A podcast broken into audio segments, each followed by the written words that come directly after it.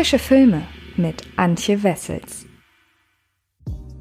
Hallo liebe Freds und herzlich willkommen zu einer neuen Folge des Frische Filme Podcasts. Und ich habe es in den letzten Ausgaben schon angekündigt, endlich kann ich wieder über Kinofilme reden und es ist in diesem Zusammenhang schon sehr interessant, was denn nun alles nach der großen Pandemie-Kinoschließung so in die Lichtspielhäuser kommt. So auch ein Film, der in den USA direkt als Heimkino-Release veröffentlicht wurde und ich kann es verstehen, weshalb er hier irgendwie irgendjemanden zu einem Kinoticketkauf animieren sollte, ist mir völlig schleierhaft. Aber trotzdem möchte ich über ihn reden, nämlich über Cats and Dogs 3 Pfoten vereint. Und jetzt werdet ihr denken, Cats and Dogs? Das war ja mal so eine Reihe über sprechende Tiere, beziehungsweise über sprechende Hunde und Katzen, die sich so in Agentenfilmmanier irgendwie an die Weltrettung gemacht haben. Davon gibt es jetzt einen dritten Teil. Ja, und über den rede ich jetzt und damit ihr Bescheid wisst, erst einmal ein wenig was zum Inhalt und ihr kennt die ganze Chose danach zur Kritik.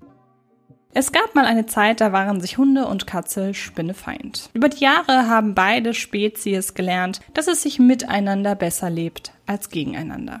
Das gilt auch für Hund Roger und Katze Gwen, beide fällige Agenten auf tierischer Mission. Doch ein finsterer, gefiederter Widersacher namens Pablo will die Feindschaft der beiden Arten wieder aufleben lassen, damit die Menschen die Lust an ihren Vierbeinern verlieren und sich fortan stattdessen Vögel, Reptilien und andere Kleintiere ins Haus holen. Roger und Gwen müssen diesen finsteren Plan vereiteln. Doch dazu benötigen sie auch die Unterstützung von Herrchen Max und Frauchen Zoe. Wenn wir der Sache nicht sofort Einhalt gebieten, könnte ein Krieg zwischen Katzen und Hunden ausbrechen. Das Schicksal der Katzen und Hunde auf der ganzen Welt liegt in euren Pfoten. Moment bitte. Um diese Kapriole aufzuklären, brauchen wir eine Crew. Und dieses Mal. Oh, oh, oh, oh, oh, bremsen! Wir kommen in einen Ringverkehr. Wie wär's, wenn ich mal übernehme? Spuck's schon aus, du Taschenspielzeug. War das etwa zu viel?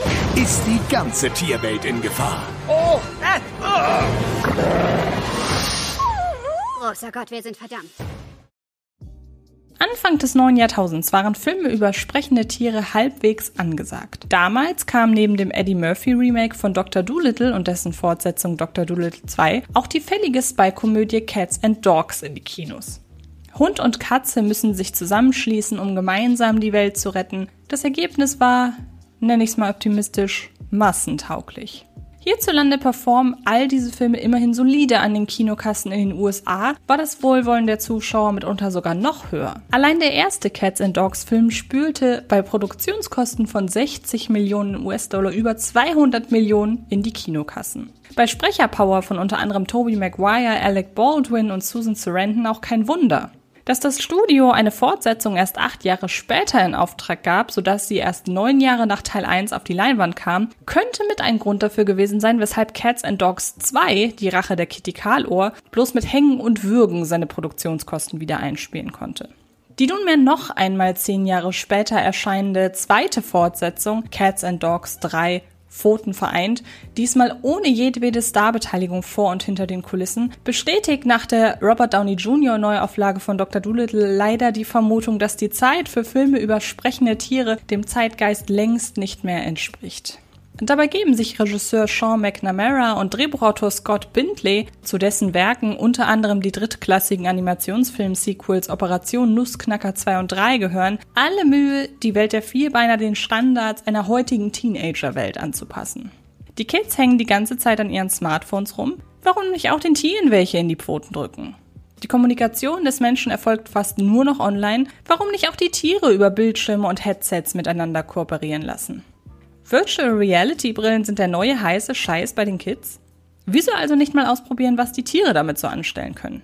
Gewiss waren die Cats and Dogs Filme in ihrer Genreverortung als tierische Agentenfilmparodie schon immer auch voll von technischen Gimmicks, doch diesmal vergeht kaum eine Szene, in der die Vierbeiner nicht auf einen Bildschirm starren.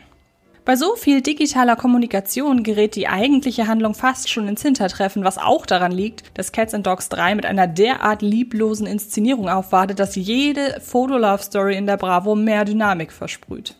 In starren Schuss-Gegenschuss-Bildabfolgen sieht man Hund und Katze miteinander sprechen. Die Animation der bewegten Münder ist immerhin wirklich ordentlich geraten, wenn gleich einfach generell kaum noch zeitgemäß. Kleine Kunststücke vollführen und anschließend aus dem Bild laufen.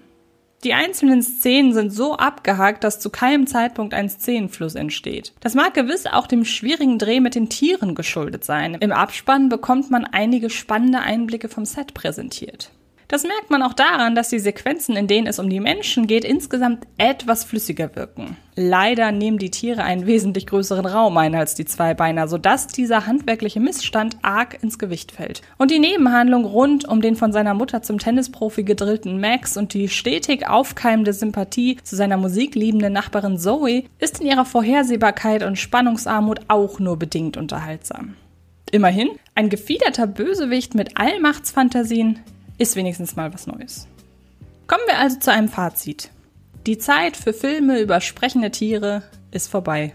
Kein Film veranschaulicht diesen Umstand besser als der lieblos heruntergekurbelte Cats and Dogs 3 Pfoten vereint. Ja, und ich sag mal so, trotzdem kann es da draußen ja vielleicht den einen oder anderen geben, der Hardcore Cats and Dogs Fan ist und auf jeden Fall auch für diesen Film ins Kino gehen muss. Das sei euch allen gegönnt. Ab dem 24. Juni habt ihr die Gelegenheit, diesen Film in den Kinos zu sehen. Ich bin sehr, sehr gespannt, wie viele Kopien er bekommt. Und ansonsten gibt es natürlich auch noch ganz viele andere. Zum Beispiel A Quiet Place 2, über den ich im anderen Podcast spreche. Und ich glaube, da ist dann letzten Endes doch für jeden etwas dabei. Ansonsten verweise ich wie immer natürlich sehr, sehr gerne auch auf mein neues Video auf dem Fred Carpet YouTube-Kanal. Dort geht es diesmal um die besten Prequels und Crossover und ich sage mal so, ich habe selbst als, obwohl ich beide Themen zusammen in ein Video gepackt habe, nicht zehn auffinden können. Und das sagt durchaus etwas darüber aus, wie viel gute Crossover und Prequels es so gibt. Bleibt mir nur noch zu sagen, ganz, ganz herzlichen Dank fürs Zuhören und dann hören oder sehen wir uns in den nächsten Tagen garantiert irgendwo im Internet. Macht es gut und bis bald. Das war Frische Filme, der Podcast von Fred Carpet.